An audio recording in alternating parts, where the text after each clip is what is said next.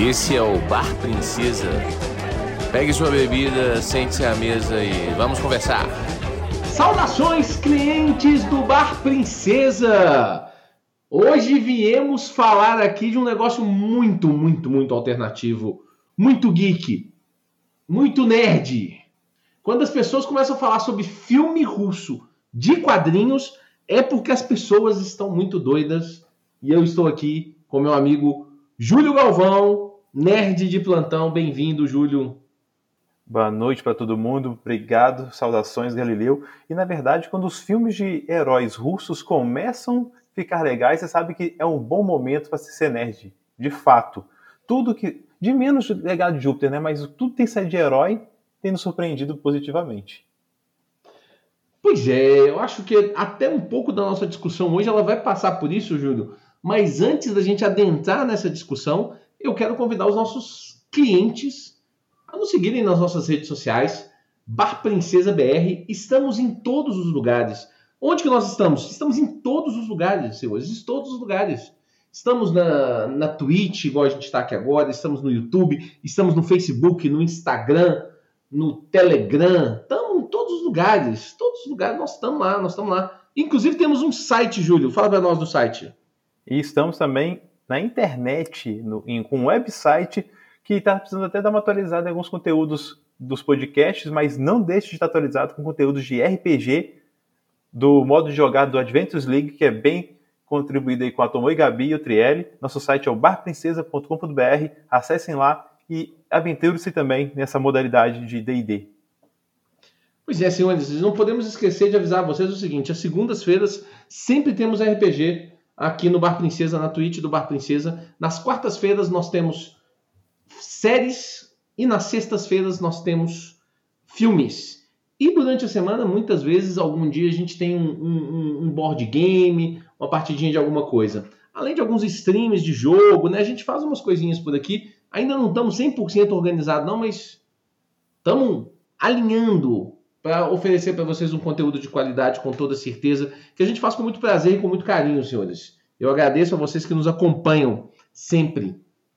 Júlio, igual, Major. Igual, pode falar. Eu ia falar que igual o, o Expresso, o trem do Expresso da manhã, ele não pode parar, tá só embalando, tá só embalando, tá só embalando. Essa analogia foi uma analogia nerd muito boa.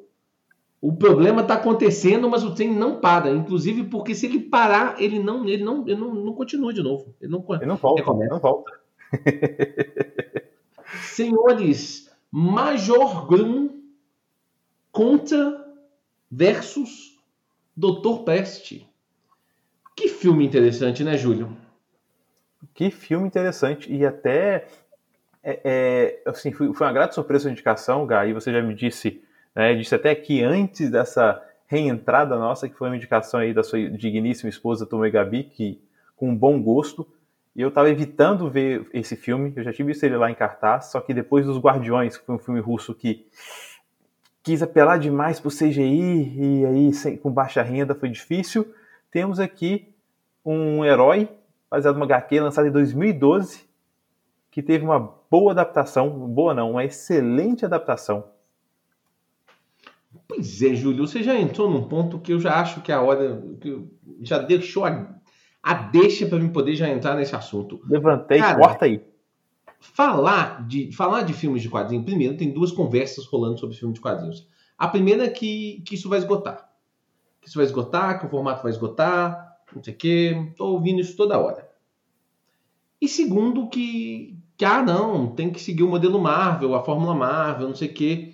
Esse filme, ele vem para acabar com essas duas teorias e com uma terceira teoria de que as pessoas que precisam ter muito dinheiro para fazer filme de, quadrinhos. Exatamente. Você pega uma produção igual Legado de Júpiter. Não sei qual foi o, o, o. Vou tentar dar uma olhada aqui. Qual foi o investimento de Legado de Júpiter? Esse filme gastou, foi o filme que mais gastou na Rússia, 48 milhões de reais na conversão, tá? Legado de Júpiter, se não me engano, passou de 250 a série toda. de dólares, eu acho. Sim. Olha que absurdo, olha que a diferença. E é um filme que, ele, assim, é uma direção fantástica. Ele, ele não, não exagera em, em, em, efeito de efeito especial. É muito fotografia, é muito. Nossa, ele tem um tom escuro. Eu não vou falar que é noir. e ao mesmo tempo cenas rápidas, bagunçadas, a lá quadrinhos, são maravilhosas. A primeira cena desse filme, eu fiquei perdidaço e adorei estar perdido. Pois é. A primeira cena desse filme, é, eu, eu, pra te falar a verdade, eu até queria mais daquela primeira cena. Sim, faltou dela. Faltou mais daquilo. Né? porque essa cena podia ter tido mais dela durante o filme.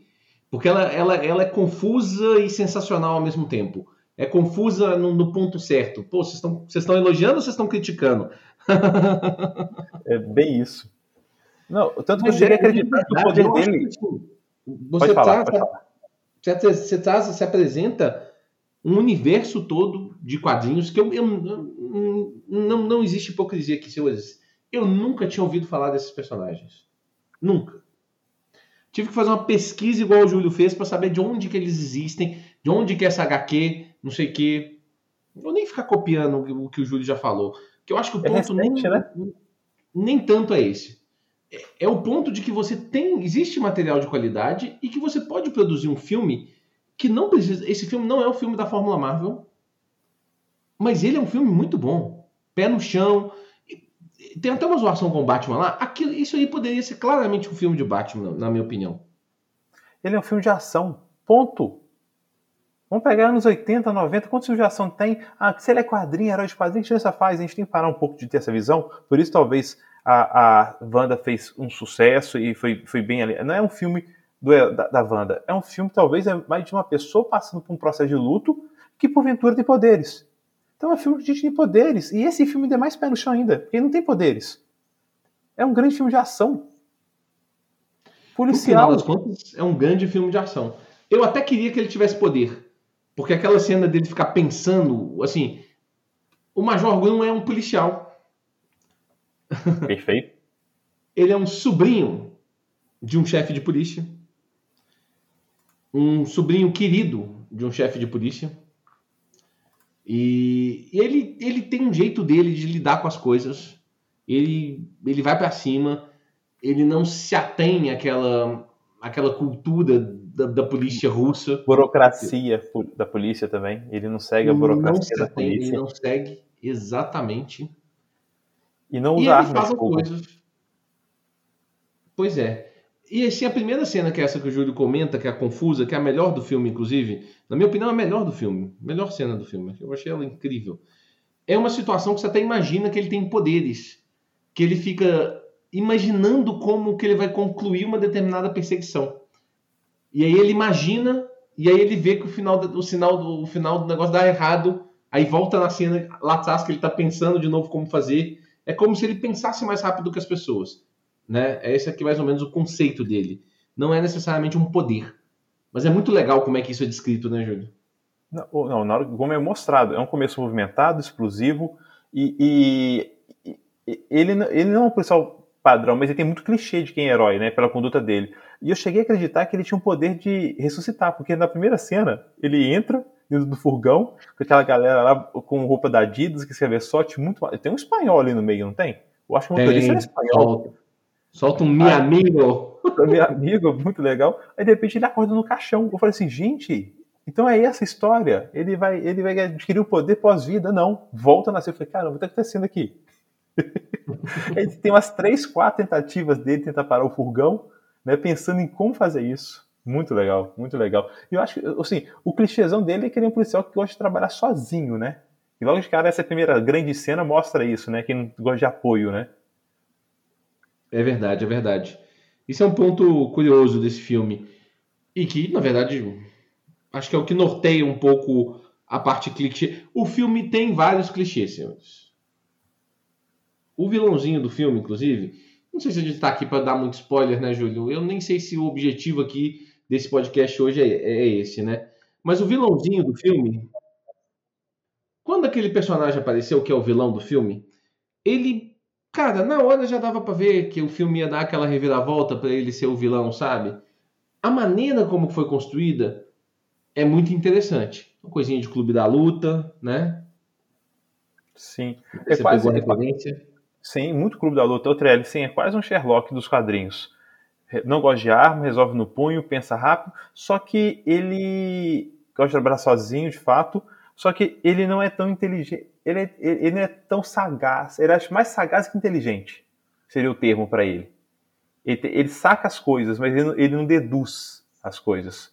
Acho essa a diferença dele pro Sherlock. Sherlock trabalha na base da dedução e isolando.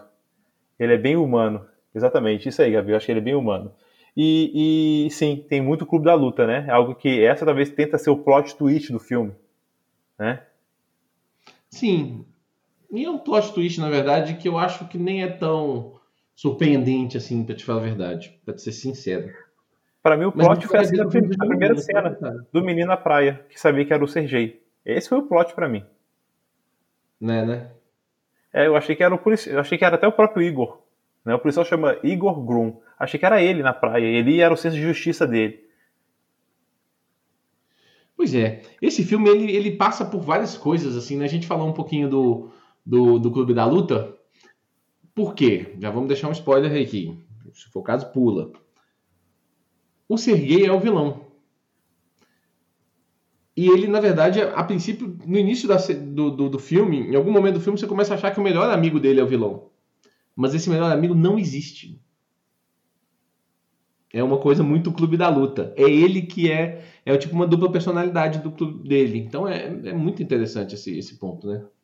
Só que para mim, talvez esse seja o pior personagem, esse, esse vilão. O Oleg seria o melhor personagem, o melhor vilão do que o próprio Sergei. Porque ele é muito caricato como o cara da rede social russa, né? Ele é muito caricato com o filme A Rede. Tem, tem uma coisinha do A Rede nele. Tem, parece muito o Zuckerberg da rede. O jeito fechado, meio megalomaníaco, meio doido, muito caricato. Eu, eu, é, é, eu, eu, concordo com você. Eu não sei se isso é ruim, mas que eu acho que ele é super caricato, eu acho que é. Demais, demais, inclusive. Achei, achei é. bem caricato. Eu gostaria tanto que fosse o Oleg, né? mas eh, você sabia que tinha alguma coisa errada ali. E eu ah, acho que o grande vilão. E acaba que o Dr. Pest não é um grande vilão, né, gente? Como é que é? E, pouca desculpa, a Gabi falou um negócio verdade aqui no chat que parece muito Luthor. Perfeito. Acho que foi isso que me incomodou. Ele parecia muito aquele ator que interpretou Luthor é, é, da versão do Batman Superman. Muito. Que é o Mark Zuckerberg. Também, da Que rede. é o mesmo ator, exatamente. Boa. Ou seja, tá aí. Uma cópia russa desse ator. Acho que isso me incomodou bastante. Mas o grande vilão, acho que não é o, o Dr. Pest. Não. É muito o, o, o, o status quo do, do, da questão da justiça, né? E desde o começo já mostra isso quando um, um playboy lá que causa, causava, espancava uma mulher, sei lá do que, é preso e a justiça sempre libera, né? A questão muito do, do uma questão, entra uma discussão social um pouco rasa, mas é o que é o problema, é o grande problema, é o que eleva o status do Dr. Peste como vilão, como herói talvez, né? Um justiceiro para algumas pessoas. Vamos, vamos explicar um pouquinho mais, que o Toriel está até Sim. perguntando aqui no, no, no, no chat aqui. O que acontece é o seguinte: o, o vilão tem a dupla personalidade. Ele tem uma outra dupla personalidade. O Sergei, que é o vilão ao final das contas, que é esse cara da rede social, que é esse rico, na verdade ele tem uma dupla personalidade. De um cara que, que foi um grande amigo que ele fez, que era o Oleg. Mas o Oleg faleceu. A gente descobre mais pro final do filme, talvez esse seja o maior spoiler do filme, é que esse Oleg faleceu no exército. Entendeu? E, na verdade, todas as cenas que a gente via o Oleg sendo o Dr. Pest é do Sergei. Esse é um ponto importante. E o segundo ponto que o Júlio entrou, que é muito importante, que eu acho que é essa questão de que talvez o Sergei não seja necessariamente o vilão. Porque tem uma dualidadezinha nesse filme que, que me agrada, inclusive, que, que eu gosto, que é essa ideia de que, que esse Dr. Pest, a princípio, no primeiro momento, ele quer ser um herói. Ele quer, na cabeça dele, tem uma coisa de herói de acabar com a injustiça. Né, Júlio? Exatamente. E como ele move as massas, aparece muito com V de vingança. Só que ele ultrapassa a linha de uma maneira absurda. Mas ele consegue convocar o povo por essa. Assim, o povo está tá, tá revoltado pela questão de, desse é, bandido ter sido solto, um playboy ter sido solto. E ele consegue incendiar a massa quando ele faz justiça com as próprias mãos. Só que, pelo menos, ou até assim, pode ser uma crítica negativa ou positiva, o filme escala bem rápido para mostrar que esse Dr. Pest ele não vai só fazer justiça com as próprias mãos. Ele está além do justiceiro. O justiceiro é absurdo, ele está além disso. Porque ele também consegue envolver inocentes, começa a envolver inocentes na, na, na causa dele. É, eu acho, eu, acho que aí é um erro de não, não entender. Aí é uma questão, talvez. Aí, aí eu acho que encabe o negócio da questão comercial, da discussão comercial da coisa, sabe, Júlio? Porque eu acho que eu concordo com esse defeito que você está falando. Eu acho que ele escalona rápido demais e desescalona rápido demais também no final, sabe? Eu, eu, eu não vi as consequências que poderiam ter deixado. Mas Sim, eu acho que uma rápido ter freado, né? O tumulto Sim. tá foi acabou muito rápido. Foi Sim. controlado. Rapidinho no final das contas as pessoas já estavam jogando a máscara delas fora porque o Dr. Dr. Pest ele usa uma máscara, né, no final das contas. E aí tem esse efeito do, do V de vingança que o Júlio comentou. É, as pessoas começam a seguir aquilo ali, falam, não, nós vamos fazer justiça, nós vamos fazer justiça contra as pessoas ricas tal. Cara, e assim, em muitos momentos do filme, esse, esse, esse tipo de discussão me pega muito. Esse tipo de discussão, ela me compra muitas vezes. Porque você vê os caras fazendo. indo para cima dessas pessoas muito ricas, que eu acho que às vezes não olham para a sociedade como um todo, sabe? E eu, eu gosto, essa discussão me compra. Eu, eu, eu acho que é uma discussão palpável e, e possível. Muito é, Robin Hood, o, o, o que ele quer fazer, por e ao mesmo tempo também mostrar que, que já que a justiça não resolve, ele faz isso. E, e, ele brinca até com o próprio conceito de Batman, né? Ele usa o dinheiro do milionário, né? Quando, enquanto você acha que é um amigo dele, para investir naquela roupa, né? Para fazer, fazer, a justiça. É, é, eu acho que é isso. É, sobe rápido demais e reduz rápido demais. Só que o ponto positivo disso, pelo menos, é, é, que desde cedo você não fica com dúvida de quem é o vilão. A não ser pelo plot twist de ser um, o clube da luta mas também não fica aquele, nossa, quem é o vilão? Ele vai ter que descobrir quem é o vilão. Eu, como telespectador, vou ficar também tentando acompanhar quem é o vilão. Isso não tem. Logo de cara, eu fui falar: olha, é o seguinte, esse, amigo do cara que é o vilão e ele tá fazendo essa, essa merdaiada aqui. Vamos ver se agora o mocinho chega até lá. Então, isso, as cartas estão quase todas na mesa, quase todas. A reviravolta grande, de fato, é essa, né? Saber que ele não existia. Era o próprio Zuckerberg Chamei de Zuckerberg agora, acabou. É Zuckerberg russo. a Gabi comentou aqui no chat, inclusive, que na verdade o Dr. Pest é por causa que a máscara, essa máscara que, que a gente comentou, é a máscara que os, que os médicos utilizavam durante a peste negra, que também faz uma referência atual que, que me agrada, né? Alguma Sim. coisa relacionada com um pouco mais ou menos com o momento que a gente vive atual, né? Não a máscara da peste negra, mas a situação do momento que a gente está vivendo. Cara, eu, eu achei esse vídeo, esse filme muito surpreendente em, em vários aspectos. Em como que os personagens são apresentados. Uh, mesmo sendo uma história clichê, ela é bem construidinha. Ela não deixa muitos furos. E ele, ele, segue o papel, né? Mesmo sendo clichê, você sabe que é aquilo, você compra aquilo e vai até o final. Ele não tenta ser profundo. Isso é ótimo. Né? Sim. Eu acho que ele aceita o clichê. Poxa, o, o, o herói. O herói é responsável. Quando ele salva é, ele faz algo bom e está sempre deixando destruição. É aquela primeira cena da aposta, né? Que a delegacia está sempre apostando na demissão dele, né? E ele é tão bonzinho que até o dia da aposta, que era para ele, ele dá para os outros.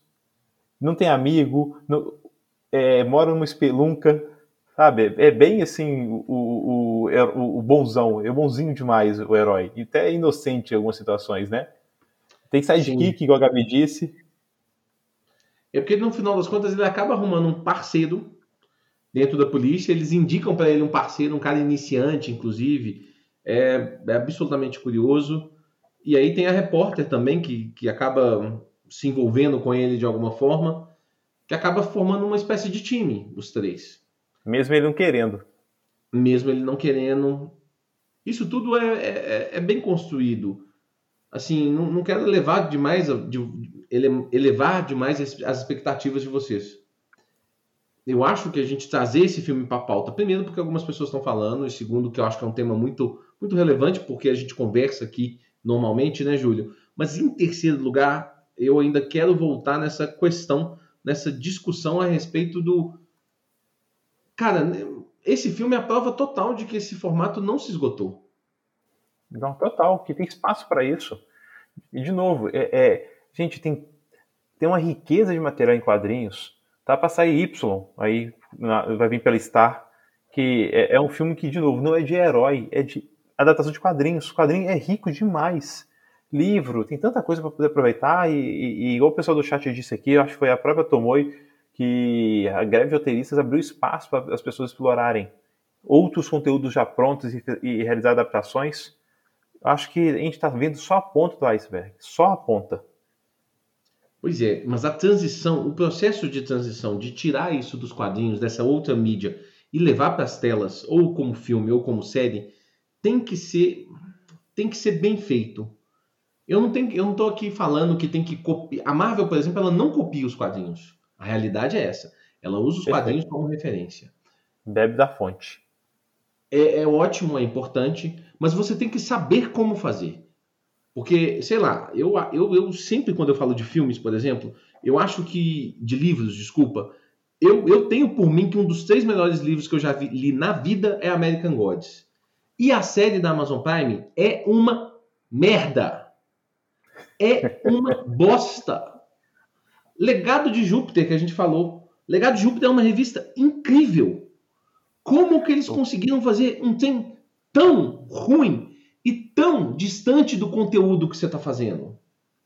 Que você tem como referência.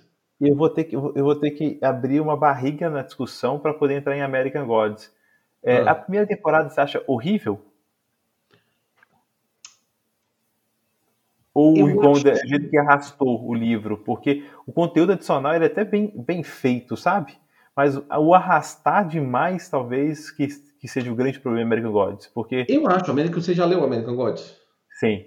Livro 200 Não é um livro grande. É um livro simples é. de ler. Sim.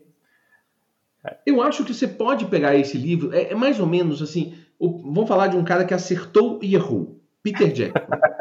Peter Jackson você, trocar, acertou... você tá usando o zap. Você está usando o zap. o Peter Jackson ele acertou em Senhor dos Anéis. Ele acertou no ponto. E ele errou no Hobbit. No Hobbit. Ele errou no Hobbit. Por que, que ele errou? Porque ele pegou um livro que é pequeno e quis transformar numa trilogia. Esse é o problema do American Gods. O Exatamente. material é ruim. O material não é ruim, mas ele não respeita. Você não precisa contar a mesma história, mas você tem que precisa respeitar a ideia do negócio. A Marvel a jornada não ali, a jornada não foi respeitada. Eu acho e o tom que fez aquele livro ter sucesso. Você entende?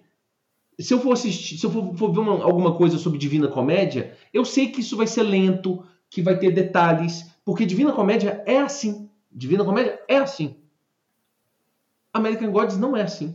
Legado de Júpiter não é assim. Legado de Júpiter não é lento. Legado de Júpiter é intenso. É, é o contrário do que a série apareceu.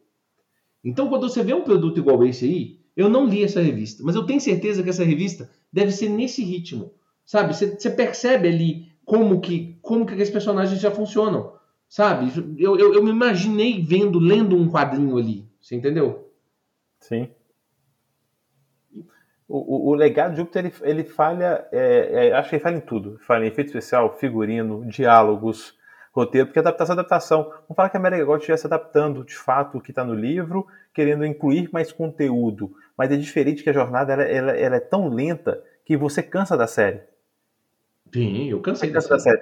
Eu, o, o personagem principal, esqueci do nome dele. Shadow. É, Shadow. Ele, ficou, Shadow. ele no livro, ele, ele é raso. Ele tem poucas falas, mas como o livro é curto, não te incomoda. As pessoas contam a história dele em volta dele. Na série, então, não deu. O ator dele não, não, não dá, não desce. O problema acho que é esse.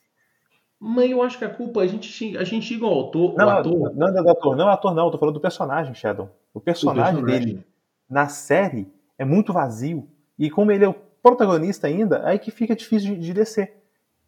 É complicado. Eu entendo o conceito que eles quiseram atualizar a série. E eu acho que fazia sentido atualizar, atualizar um pouco o livro. Porque aqueles deuses daquele livro, né, ele, ele, eles, eles estavam num, num outro mundo. O mundo evoluiu muito. Os deuses são outros agora, se você pensar bem. Eu entendo esse conceito. Mas mas você tem que respeitar um pouco o material original. Respeitar um pouco, pelo menos respeitar o tom. Sabe? A Marvel respeita muito isso. A Marvel faz isso muito bem. A Marvel respeita o tom do quadrinho dela. Mas aí, o você me truca e eu vou pedir seis. Porque olha só, o Major Gloom, você leu o quadrinho para saber se ele está parecido com o filme? O filme por não. si só, para mim, sustentou. Eu não sei qual é a base dele. Eu não precisava nem saber que era de quadrinho. Eu não, vi o filme não. e falei, porra, é isso. Então, adaptações, e, e, acontece muito do fã ir no cinema e falar assim, pô, a história do Thor não é assim que foi contada. Gente, é adaptação. É adaptação. Eu entendo, eu, mas, mas não sou contra isso, não, isso que você falou, não. Eu só acho que, assim, a, é, é, a história não precisa ser aquela, igual a dos quadrinhos. Sim. Mas é, é, é, um negócio que vai mais do que contar a história literalmente. É um negócio do tom e do respeito àquele, àquele material produzido. Eu, eu, eu não li, eu não li Major Grum, mas eu tenho certeza que aquele material foi respeitado. Mas se ele tinha sido ou não, a gente não vai nem saber. A gente, a gente olhando só para a película, para essa mídia, a gente sabe que, cara, se, se pegar os personagens eram uma nova história para eles, pode ter dos personagens eram uma nova história, foi um acerto. Eu acho que o acerto é muito mais no ritmo dado, no isso tom dado. É, Mas é isso. é isso que eu tô falando. É Beleza. isso que eu tô falando. Isso é mais importante do que a própria história.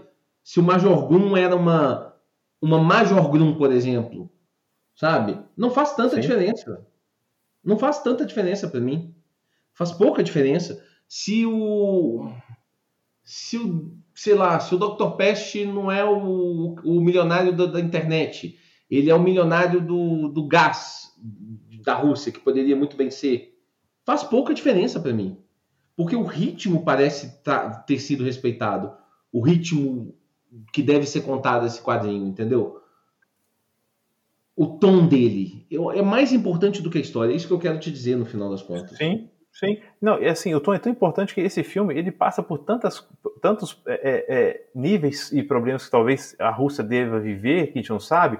A questão de uma crítica à rede social, a questão da desigualdade social, a questão da justiça, mas ele passa superficialmente, só para te dar o tom do que está acontecendo. Ele não quer aprofundar nisso, porque não é. Do... Se fosse talvez um Peter Jackson fazendo esse filme, seriam três filmes para poder falar toda a desigualdade social, mostrando que o vilão veio da, da, lá, da favela, uma favela de lá, que foi, que viveu em orfanato, e sei lá do que. Cara, esse filme em 2 horas e 18, talvez ele até foi muito, foi até longo, que é um filme de 2 horas e 20 minutos, mas ele cita todos os problemas sociais que precisam ser citados e coloca pequenas cenas e me dá o tom. É assim, às vezes até fala superficialmente, que pode ser muito raso para algumas pessoas, mas o filme é de ação. Sim, sim. Sim. Pronto, eu... me entregou a ação. Eu acho isso. Acho perfeito isso aí. Acho que é exatamente isso aí, inclusive, o Júlio. É esse que é o ponto, no final das contas, que eu acho que falta um pouquinho o pessoal que produz esse conteúdo. E aí eu acho que cabe uma crítica DC, sabe? Não é que eu não quero ver o filme sério. Eu posso querer ver o filme de quadrinho sério. A DC tem vários, vários ótimos quadrinhos super sérios, super pesados, super densos. É... Mas você tem que saber me entregar isso. A discussão do Batman Superman, por exemplo, é um filme denso. Só que trazer isso, essa dor em todo o diálogo é, é muito louco. O legado de Júpiter ele erra onde? Uma discussão que já foi superada há tanto tempo, que é a questão sobre matar ou não matar o vilão já foi, já foi utilizada. Quiseram colocar isso em 10 episódios, de forma que, era para ser tão profunda, mas com diálogos e opções tão rasas. Acho que essa falha de Legado de Júpiter. Essa é a grande falha. O plot principal ser a disputa entre o pai e o filho sobre matar ou não matar. Caramba, você podia ter feito isso em um episódio. No final Exatamente. Sabe? É isso. É incrível. E aqui você vê de forma rápida, 2 horas 18, e incrivelmente a gente fala que série aprofunda mais, tem essa oportunidade de aprofundar o personagem, mas, cara, saí feliz porque eu vi um vilão nascer, um vilão morrer em 2 horas e 20 minutos. E eu comprei tudo que apareceu na tela. Sim, sim, sim. Eu eu acho isso, eu acho isso. Eu gosto quando um personagem é aprofundado numa série e tal. A gente está vendo isso nas séries da Marvel que eles estão tendo tempo de discutir um pouco mais esses personagens. Mas mesmo nas séries, da, nas séries da Marvel, você vê que numa mesma série, às vezes, você consegue melhorar um personagem, mas dependendo do roteiro, você consegue piorar um personagem. A gente viu isso no Capitão América e o Soldado Invernal. O Soldado Invernal, ele sai do final da série do Soldado Invernal pior do que ele entrou, na minha cabeça. ele é um personagem mais confuso. Eu sei menos desse personagem agora do que antes. É, é muito. É uma questão do roteiro é um negócio complicado, entendeu? Então, assim, ou com 30 minutos, ou com 2 horas e 20, ou com seis episódios de 40, você tem que saber como que você vai contar essa história. Se não dá tempo de você contar essa história toda, conta a história que dá para contar. E aí depois eu não consegui descobrir se teve aí o, o, o, diretor, quem foi o roteirista que adaptou. Eu quero muito saber como o cara teve uma mão de ouro para isso. E fica a curiosidade que em 2017 teve um curta. Eu não consegui assistir ainda não, tô com o link aqui, vou colocar depois na descrição. Pro pessoal aí que quiser tiver interesse, vou deixar na descrição do podcast. Tem um curta que usa os vilões do começo do filme. É mesmo? Que são os assaltantes, sim. O curta é de 27 minutos e o filme inicia é, onde o curta termina, que é a, os vilões fugindo. Que massa, pô. Isso eu não sabia, não.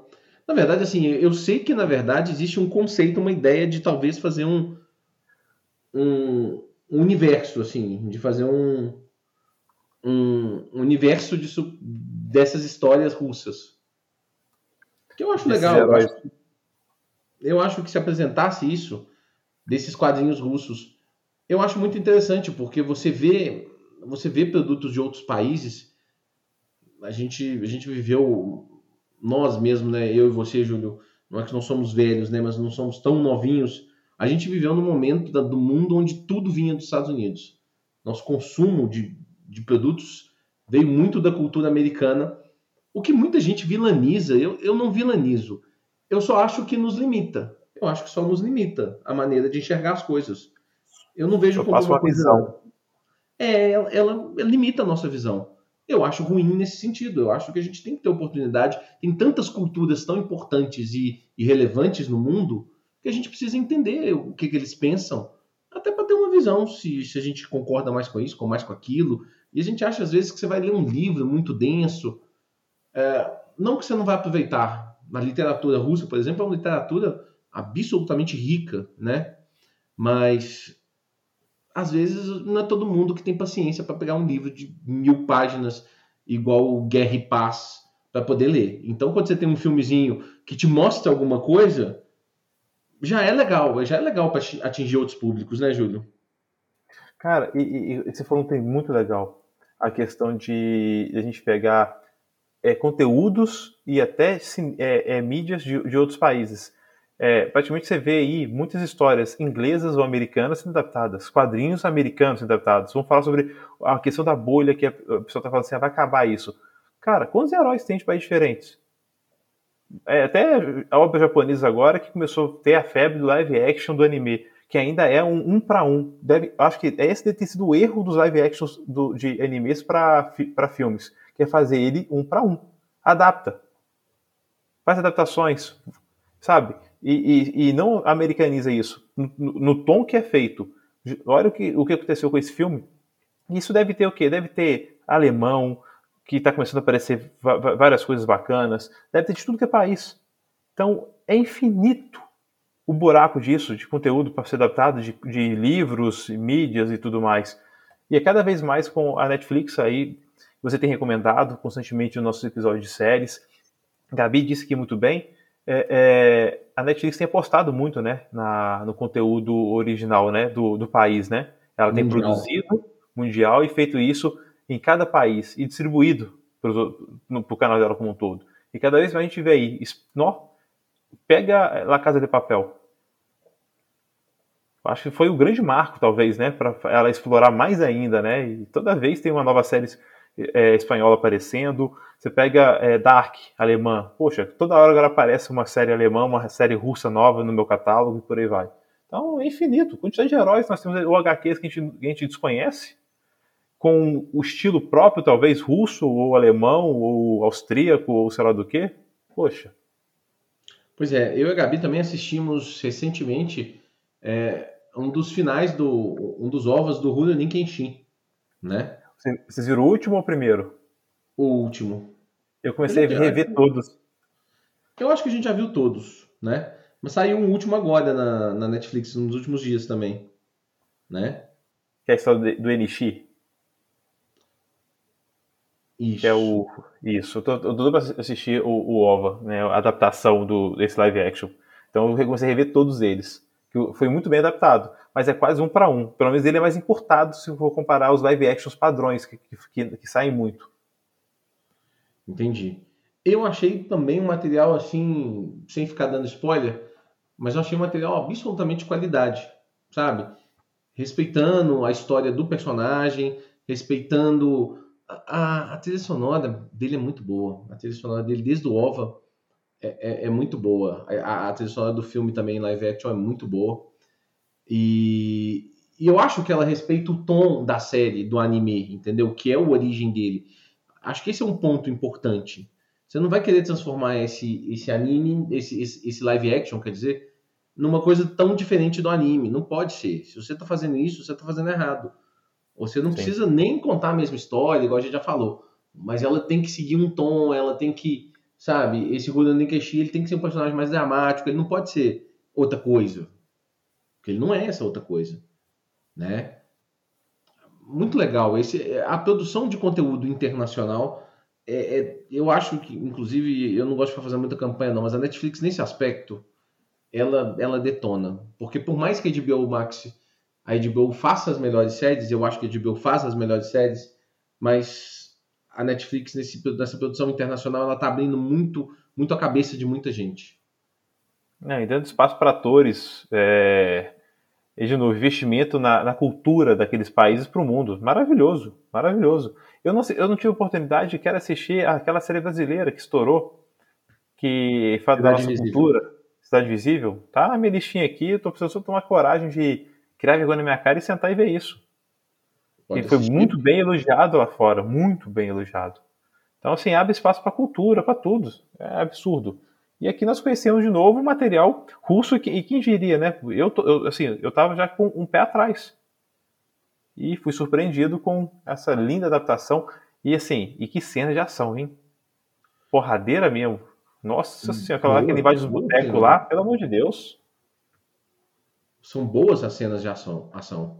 Cara, o filme, o filme tem um. Assim. Acho que o principal defeito a gente já comentou. E eu acho que é um negócio muito. E esse defeito passa pela decisão comercial que é a questão que a gente não sabe se vai ter um segundo filme. Então talvez eles quiseram resolver. Se não tiver segundo filme, não tem problema. Esse filme aí resolve. Ela conta o início, meio e fim. Tá tudo resolvido. Se quiser ter um segundo filme, também tem como ter um segundo filme. Tá tudo bem. Eu, eu, isso é uma coisa muito importante que as pessoas que precisam fazer um, um filme, uma série, eles precisam entender. Que se você não é a Marvel, você não, você não tem, ou a Marvel, ou algumas outras produções, você não tem cacife para poder comportar, bancar se vai ter segunda temporada ou se vai ter segundo filme. Mas tem cena pós-crédito. Tem, tem uma ceninha pós-créditos, igual muito cópia da Marvel, que e abre margem para o próximo filme. Maravilha. Sim. Isso, mas, é, tipo, só para quem deve acompanhar a história saber realmente tudo que significa aquela cena, né? Não, eu imagino, eu, eu, eu entendo, concordo. Mas, mas, se, mas se você concorda que se acabar ali tá tudo bem? Você tá, você tá, tá tudo bem? Tá não, sim, porque é fechadinho. Exatamente, não deixou, não deixou ponta solta para depois. Ah, só, só de novo explorar aquele vilão ou outra coisa. Mas já tem, já tem um, um capítulo para 2023. É, parece que fez um sucessozinho, assim. Sim, assim, já tá, tá garantido. Agora, da Hypo aqui, é mais ou menos o caso, a Casa de Papel, né? Que assim, saiu num tempo, na Espanha. A Netflix comprou os direitos e transmitiu pra gente um tempo depois e só, e só bombou um, um tempo mais depois, entendeu? E, por exemplo, aí elas, ela, ela cortou, mudou a série um pouquinho, né? Não é que ela mudou a série, ela só fez um recorte diferente na série, né? Eu, Sim, na verdade, inclusive, a primeira temporada de La Casa do Papel, nem assisti na Netflix. Eu assisti. Eu assisti Mas um pedaço esse... na Netflix, depois eu, depois eu baixei o material da, da empresa lá. Então esse, Mas esse filme para um. um tempinho. Esse saiu lá e saiu aqui. Foi praticamente simultâneo. Foi isso. Sim, mas ele bombou lá primeiro. E aí por isso que confirmaram o segundo episódio. Ah, tá. A segunda temporada já é confirmada. Porque ele deve ter estourado lá quando saiu, né? Deve ter sido bem esperado. Mas pelo menos ele, ele iria sair em 2018 2019 empurrado para 2021. Já estava pronto já há mais tempo. Sim. Cheio de curiosidades a, a, a esse filme. Bem interessante. É eu curto todo para ver ele. Os, os, caras são os mesmos vilões. Eu dei um play no início e eu quero ver a cena do assalto ao banco que estão levando aqui dinheiro. Não, isso deve ser muito legal, pô. Isso deve. Fiquei curioso, fiquei curioso demais, inclusive, também. Eu, eu não sabia, não. Você deixa o link aí pra gente. Test drive de série. Nossa, é muito massa. De filme, quer dizer, test drive de filme.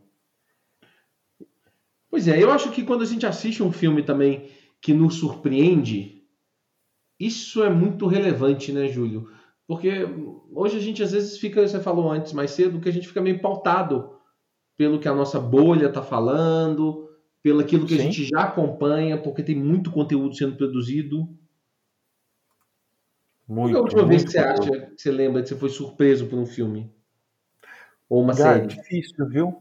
Tirando o mainstream, é, série, o episódio do Loki me surpreendeu, tipo, positivamente.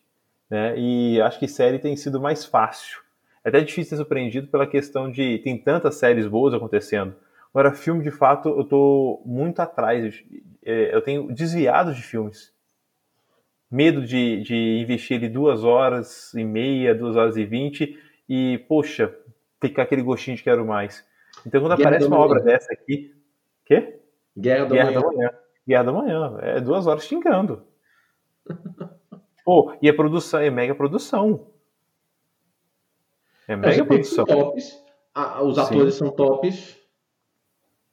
Entendeu? E aquilo lá, poxa, então, é, ainda mais quando o filme sai direto pro streaming, eu tenho torcido um pouco o nariz. É até um preconceito meu, sabe? Arm of the uhum. Dead, também, você tem aí outra produção, cara, ok, o único ator de peso é o, era o Dave, Dave e, e só que, pô, Zack Snyder assinando a droga do filme, fazendo tudo no filme. Aí ele leva expectativa lá pro Pablo. Né? Exatamente. Material que ele. Foi onde ele, ele fez o nome dele. O Radu, você gostou? Ah, não. Calma aí, gente. Para tudo. Para tudo. Que vamos fazer aqui agora uma grande barriga. para não indicar o Guerra da Manhã e falar por que o filme é bom e convencer o Radu a escrever aqui no chat que o filme é ruim. Não, não. Eu quero ouvir por que, que o filme é bom. Eu vou ruim, eu já sei que ele é. o que, que você achou de bom no filme? Você vai ter um tempo para escrever aí. Vai lá. Valendo. É Guerra da Manhã que ele achou? Bom? É, assisti hoje o Guerra da Manhã e gostei. Tá vendo? Gerenciamento de expectativa é bom demais. Quando você não tem muita expectativa, se bem que eu não tinha muita expectativa com o Guerra da Manhã, não. Eu já sabia que era. Não, eu fui, com, eu fui com você falando que não, não vai gostar. E odiei ainda.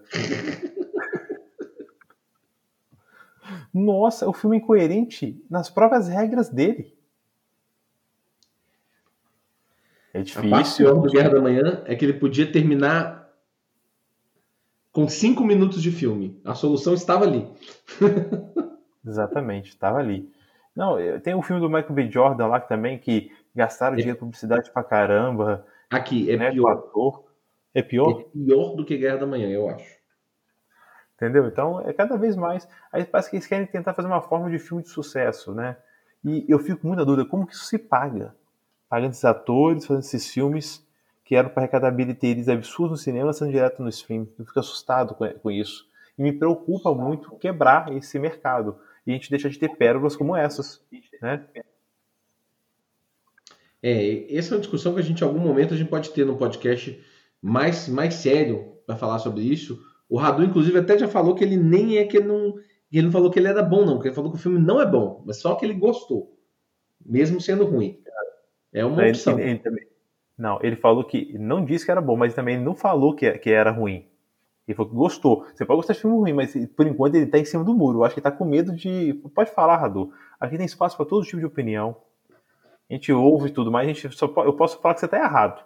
E eu vou estar certo nesse, nesse ponto. Mas você vai ser bem-vindo. Tem que respeitar as opiniões. Exatamente. Você está errado, Radu. É... Sim, acho que vale essa discussão, porque, cara, tá muito louco o quantidade de filme que tem saído. Eu tô assistindo uma série da, da, da Apple Plus, Apple TV Plus, que tá difícil, viu? O investimento deve ter sido gigante. Só não parei porque eu não gosto de dropar no meio, não. Mas tá difícil, tá difícil. Tá complicado? Eu falo. Nossa Senhor. Nossa Senhor, que ritmo. E, pô, de um ator, de um escritor foda. É uma adaptação do Entendi. Stephen King. Entendi. Tá difícil. Pois é, eu tô assistindo, por exemplo, Flight Attendants, é, a série, em algum momento eu vou indicar, é uma, uma série que me surpreendeu, é um negócio que você está falando de material, material que surpreende, eu fui surpreso por essa série também. Eu Muito. fui surpreso porque eu não esperava aquilo que eu tô assistindo. Por enquanto, de uma maneira positiva, na verdade. Assim, Até qual episódio? tô no 6. Ela surpreende. Ela surpreende. É uma boa indicação. Acho que nem vale dar spoiler dela, não, para o pessoal, para quem assistir aí, ter uma, uma grata surpresa. E essa atriz tá incrível. É a Cuco, Pois né? é. Ela é o, é o primeiro ponto, na verdade, da, de, de expectativa que, tendo ela, você já tende a achar que o negócio vai ser uma comédia pura. E não é. Que Esse é um Exatamente. ponto, sem querer dar spoiler pra ninguém. Vou matar meu, meu, meu comentário aí. Não é um, um pura comédia. É uma série absolutamente interessante, eu acho. E o fato de não ser pura comédia me pegou profundamente, né? Eu acho que você você tem razão quanto ao negócio dos filmes, mas eu ando assistindo alguns filmes no stream, a gente comentou sobre isso no- em algum episódio para trás, acho que no antes do Viúva Negra, ou no do Viúva Negra, que eu assisti algumas coisas interessantes. Assim, eu te, te indiquei, por exemplo, o filme da Netflix, do, do- o resgate lá do Thor, do Chris Hemsworth. Cara, é bem honesto. E ele segue essa, essa fórmula, né? Investir no ator de peso, colocar ele, ele como o holofote, né? E lançar. E acertaram. Então tem que assistir ele. Se indicou também o Old Guardian, né? Com a esse, linda Char Charlize. Esse é linda. Charlize Theron. Aí, Mas um assim, filme de o resgate é melhor. Gente, é um filme que foi para 100% para streaming que eu assisti com pra Netflix. A Mulher na Janela. Hum, Excelente. Você já assistiu? não. É uma grata ele foi uma grata surpresa. Cliquei esperando nada com a Amy Adams. Tá sensacional. Tem o nosso Gary Oldman soltando A grito. mulher na janela? A Mulher na Janela. Não vi. É de quê? É um suspense? É, suspense. A personagem principal tem ago- agorafobia. Acho que é essa que é o medo de sair de casa. ser Entendi. vista na rua. Então, ela observa tudo que acontece por uma janela. Até ela, ela te- testemunhar um crime pela janela e ela tenta resolver esse caso. Só que, Que poxa, os- é bem, bem interessante. Amy Adams, eu gosto dela. Eu sei que não gosta muito dela, né? Não, só que esse- nesse filme é surpreendeu a atuação dela. Eu gosto dela. Você, vai, você com a Amy Adams, daqui a pouco você vai você vai, vai perceber igual, igual eu percebi com o Leonardo DiCaprio. Que eu só falava que eu não gostava do Leonardo DiCaprio, mas todo filme do Leonardo DiCaprio eu gostava. Você com a Amy Adams é assim. Você já falou Eu que você não gosto gosta do- muito dela, mas você adora o, o contato. Contato é, é- contato, né? o da- Que ela é uma professora, né? É. É Sim, ela, gosto tá muito de contato. Gosto muito daquele filme. Você já falou é- Mulher na Janela. Sim. O Álvaro está comentando que é um clássico caso de gestão de expectativa. Aí ele achou o filme bem ruim, porque lá no Canadá todo mundo falava desse filme e tal, não sei o quê. Eu concordo, Álvaro, que o negócio da gestão de expectativa é um trem muito sério, o TL. Você tem toda a razão. Gestão de expectativa é um trem que, que, que, que é complicado. Porque às vezes a galera tá tão falando de uma coisa, tá tão numa hype, numa pegada de determinado assunto, que isso te gera expectativas positivas, negativas, e às vezes que não são cumpridas, né? É um processo complicado mesmo. O caso aqui do lá do Kitrell é que era um livro e parece que esse livro bombou lá. Então, talvez o filme saia muito do livro. Como eu não vi o livro, eu, eu não esperava uma adaptação. Eu nem sabia que era baseado no livro. Eu só fui ver. E fiquei feliz com o que eu, que eu vi. Eu vou assistir, eu gosto desse, desse temazinho. Eu gosto desse tema. Me agrada em algum momento, irei assistir com toda certeza. E vou dar meu parecer, meu veredito sobre esse filme aí também. Quem sabe a gente fala ele no próximo episódio. Você falou de outros filmes aí? Cara, a gente. Aquele início de ano passado, no início da pandemia, Eu esqueci o nome do filme, mas o filme do elevador da comida. O Poço. O Poço. Caralho, aquele Poço. filme é bom pra caralho. Foi uma surpresa. A questão, aquele, o, o, o- é cheio de, de misticismo, não, não fala sinais, não, Analogia. analogias, né? Cheio de analogias. Eu, vou falar que eu não curto muito filme cheio de analogia, porque eu fico pensando nelas e faz ficar procurando. E toda vez que alguém comenta elas, eu vou atrás, igual mãe. É, mãe tem infinitas analogias. Nossa senhor, eu peguei algumas, falei com a Fernanda, aí, aí eu li mais outras, ouvi, falei, voltei a ver o filme, assim, isso- isso me faz ficar num loop infinito. O poço foi isso. Faz até mal. Parece série da Marvel. Exatamente. Aí você começa a teorizar em cima de tudo. Esse episódio de Loki aí, o final, só pra dar um mais uma, um, um- já que o nosso episódio hoje tá caótico, igual um episódio de Rick and Morty, é, nós estamos falando de vários assuntos diferentes. Cara, esse episódio de Loki aí, que o Álvaro até que tá comentando, tá, tá brigando comigo, que eu tô achando que o episódio foi bem melhor do que ele foi de verdade. O que ele tem de analogia, cara, o, o, o Immortus, que é o, a- aquele que permanece, com a maçã, cara, veja se isso não é uma analogia total ao Adão e Eva e ao paraíso e à maçã. Tipo assim, sabe? Você tem condição de seguir nesse seu mundinho ou você tem a sua. Você pode querer o livre-arbítrio. Você quer o livre-arbítrio ou você quer o, o seu mundinho lindo, organizado, que eu organize, que eu controle, que tá tudo bem? É muita analogia, velho. É muito maravilhoso. Um homem e a mulher, que um foi feito do outro. Você pegou essa Sim. analogia? Sim, e é- ele é o fruto proibido, ali é o conhecimento proibido, livre-arbítrio é a fruta proibida. É. E o castelo, não sei se você reparou, porque ele é todo, ele é todo recortado, ele é todo reconstruído numa técnica. Ele é todo rachado.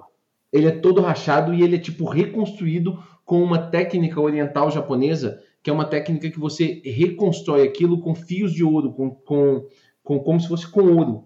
Pra Você transformar o que se quebrou, o que era, num negócio melhor ainda. Cara, são muitas, muitas analogias. Pra te falar a verdade. Tipo mãe, Imagina. tipo pulso. Imaginando participar de uma produção dessa, a galera falando assim, vamos pôr isso aqui, vamos pôr isso lá, põe isso aqui, coloca isso lá. Deve ser uma loucura. Putz, grila. É muito doido. Mas tem lugar para todo tipo de conteúdo, né, Júlio? Igual a gente falou. Esse filme aí, tem esse filme que nós estamos falando hoje, o Doutor, o Major Bloom e o Doutor Peste, ele não tem tantas dessas analogias. Essa história não é nada complexa. E nem por isso ela é ruim. Ela é muito boa, ela é muito divertida. Então, assim, Júlio, a sua expectativa foi que era pouco, ela foi foi cumprida. Comprida. Eu acho eu tô ficando ranziza. Porque o filme é bom, eu fiquei, fui surpreso, e às vezes a nossa memória, a gente quer acreditar que as coisas ruins. Por exemplo, História de um Casamento é filme de, de stream, direto, e que filmaço. Sim. Ou seja, eu tô chato. Só isso. Tem saído filme bom sim, eu tô evitando o filme, talvez eu esteja dedicando mais a séries. Então a culpa é minha, desculpa, porque eu ignorar que teve história de casamento, ou a mulher na janela e tudo mais, e, e ficar rabugento com o filme, o errado sou eu. Porra, Não, Adam é, Driver. Noite de Miami é um baita filme, por exemplo. Baita filme. Saiu direto pro streaming. o set de Chicago. Chicago. que não ganhou Oscar nenhum, mas eu acho um filme, porra. Eu acho bem bom, inclusive. Perfeito, perfeito. Também. Então, para mim, foi uma grata surpresa e, e ver por obrigação, melhor ainda. Né? Já que tem vim aqui, você indicou pra gente- e colocou como pauta para poder gravar esse episódio de hoje com o pessoal e indicar, tá? Por favor, gente, assista. Mesmo com os spoilers, assista, vocês vão ver que é uma produção muito foda. É, como a gente falou mais cedo, eu acho que os spoilers não, não influenciam tanto a sua experiência no filme. E, e eu, eu, eu também gostaria, quando, quando eu sugeri pro, pro Júlio da gente fazer essa pauta, vocês sabem que eu gosto dessa coisa da, da gente ver coisas diferentes. Eu sempre indico séries diferentes, eu indiquei já série de heróis italiano, já indiquei série japonesa, já indiquei uma série de todas. Gabi comentou aqui que a, a arte chama Kintsugi. Kintsugi que é essa arte japonesa de reparar cerâmicas quebradas ou coisas quebradas em geral, né? Aqui Que é a do também é cultura. do- Você que está ouvindo aí o podcast na versão gravada, venha participar no chat com a gente. Aqui tem cultura também. Com certeza, inclusive muito mais das pessoas que estão no chat do que nós. Isso aí não tem a menor dúvida, né? Nós estamos aqui só para replicar esse, esse conhecimento que eles nos passam muitas vezes. Então, eu como sou um grande defensor das pessoas verem coisas diferentes, assistirem coisas diferentes, sair um pouco da bolha, sair do algoritmo, dilema das redes, assistam, saiam do algoritmo de vocês, saiam da bolha de vocês. Nada melhor do que assistir uma produçãozinha. Se você que nunca assistiu um filme de Bollywood, próxima vez eu vou indicar um filme de Bollywood aqui, um massa, um bom. Eu, eu indiquei um, um, uma série de Bollywood também, não indiquei? Indiquei sim, indiquei uma série recentemente, muito boa, inclusive, né? É, que é do cara. Nossa, a série é muito boa, esqueci o nome da série. Mas é a série do cara que. que ele, ele é um diretor e ele sequestra a filha do ator. Isso. E faz um, um, um não, live action, gente. Ele faz um reality do cara indo atrás da filha. Cara, é bom pra caralho. É bom pra caralho. É sensacional. Quebrem a bolha de vocês. É por isso que eu quis fazer essa pauta, Júlio. Que bom que você ficou satisfeito com o filme. É importante. A gente tem que sair disso aí, senão a gente passa a ser pessoas mais ranzinza mesmo. É, aí não abre o coração para novas oportunidades. Então, obrigado demais. E, e, e que tal a gente fazer o próximo episódio de indicação? Pega esse mar de oceano de filmes que estão só em stream e fazer uma lista de boas indicações. Vamos fazer. Vamos fazer. Já fica uma curadoria da sexta que vem. Fazer uma, uma curadoria aí para quem segue. Perfeito. Vou anotar aqui, porque excelente ideia. Porque é um mar de opção, né? E assim, e vai, o foco vai ser só filme, filmes, somente filmes que saíram diretamente para stream. Ok. Não é filme que está em stream, no stream, que foram feitos pela Netflix, pela HBO, pela Amazon Prime ou pela Apple TV. Perfeito, perfeito, perfeito. Vamos fazer indicações no nosso próximo episódio de filmes. Enquanto estamos esperando algum filme estourar aí, as primeiras expecta as primeiras impressões, trazendo essa, esse episódio novo de Barriga Gigante, as primeiras impressões de Esquadrão Suicida de James Gunn, dizem que é o melhor filme da DC. Não é difícil. Então isso não diz muito. É. Talvez essa comparação não tenha sido justa. Mas Talvez um tom de loucura que esse filme precisava ter. Ok, podia falar assim, pô, então, se equipara a um dos excelentes filmes da Marvel. Poderia ter sido esse comentário.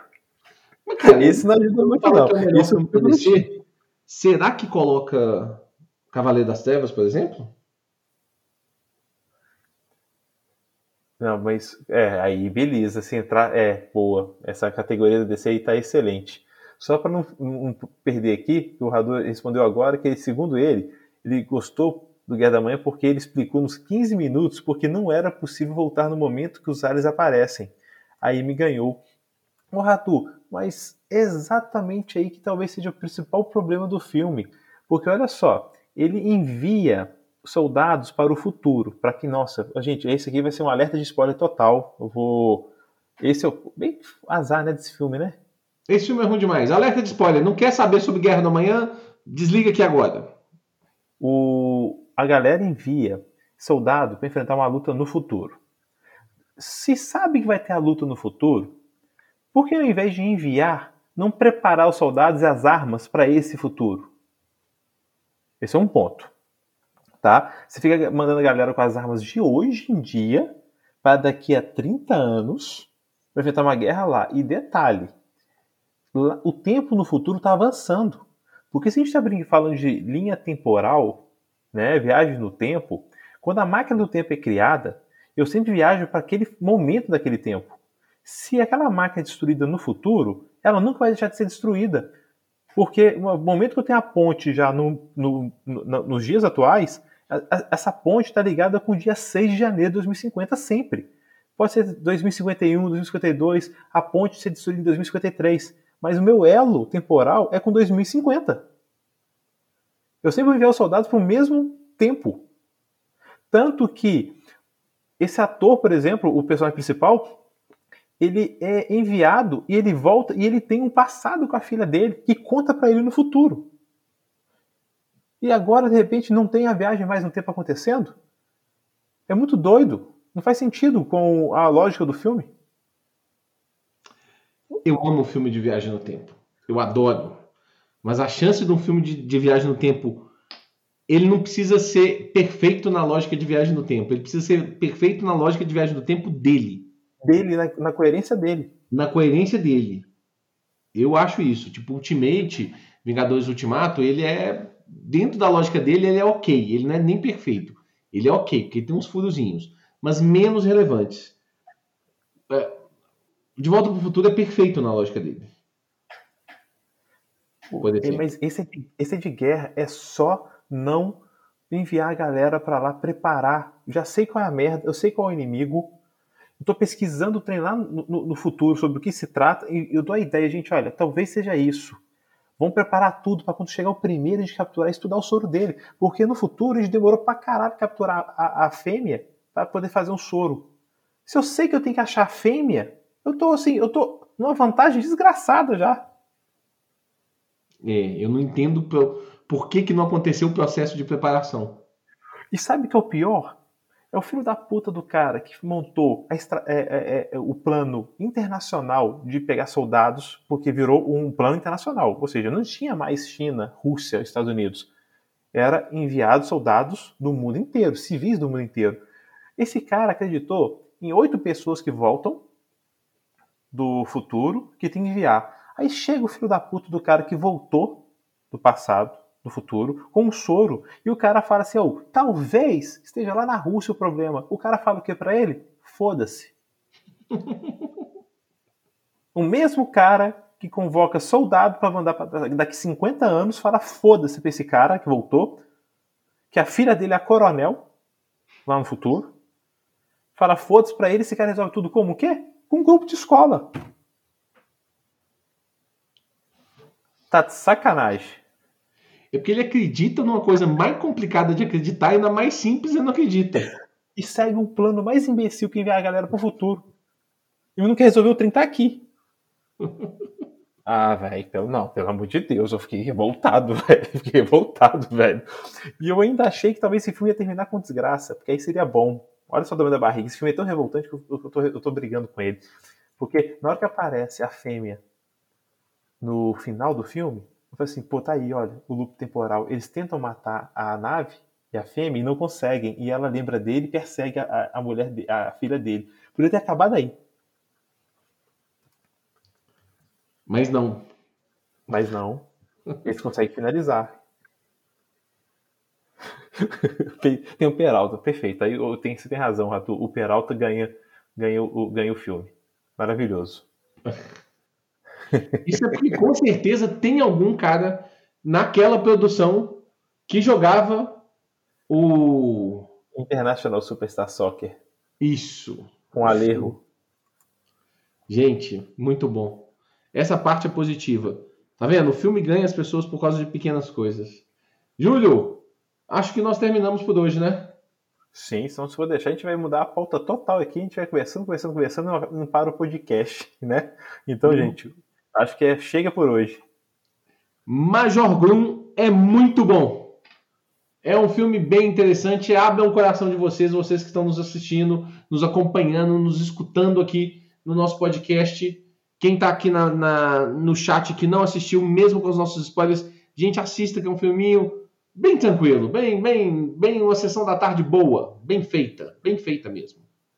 Não, excelente. Até a sessão da tarde talvez seja até uma ofensa. É um excelente. É assim, é um filme para ver no cinema. Se pudesse ser no cinema para ver a explosão, as porradas todas. Eu vale assistiria com toda certeza. É que sessão da tarde, às vezes as pessoas consideram uma coisa ruim, mas sessão da tarde tem vários filmes ótimos. Vários filmes excelentes. É um filme de passatempo divertido, não muito pretencioso. Perfeito. E tem seu lugar. Com toda certeza. O Homem-Formiga é, um, é uma sessão da tarde, não é ruim. Viúva Negra é um filme meio Sessão da Tarde. Não é ruim. Ainda mais com a cena do comboio. Excelente. Então, sim, concordo com o seu Sessão da Tarde bom. É um Sessão da Tarde bom. e ficamos por aqui, Júlio. Muito obrigado pela presença mais uma vez. Sexta-feira, sexta-feira vai ter mais, não aqui com a gente, mas nas nossas casas. Vamos aproveitar mais essa sexta-feira com os números da Covid baixando e quem sabe em breve podcast ao vivo. Quem sabe no futuro próximo aí, Júlio. Quero demais. Aí o calor do chat com o nosso calor junto, fica tudo mais fácil e divertido. Vai ser excelente. Ansioso para poder brindar tomando aquela, aquela gelada maravilhosa e trocando aquela ideia pessoalmente. Senhores, muito obrigado a vocês que nos acompanham aqui. Lembrando que nós estamos no Bar Princesa BR nas redes sociais, estamos no site barprincesa.com.br. Fecha a conta, passa a régua, meu garçom. Muito obrigado. Semana que vem tem mais. Abraço.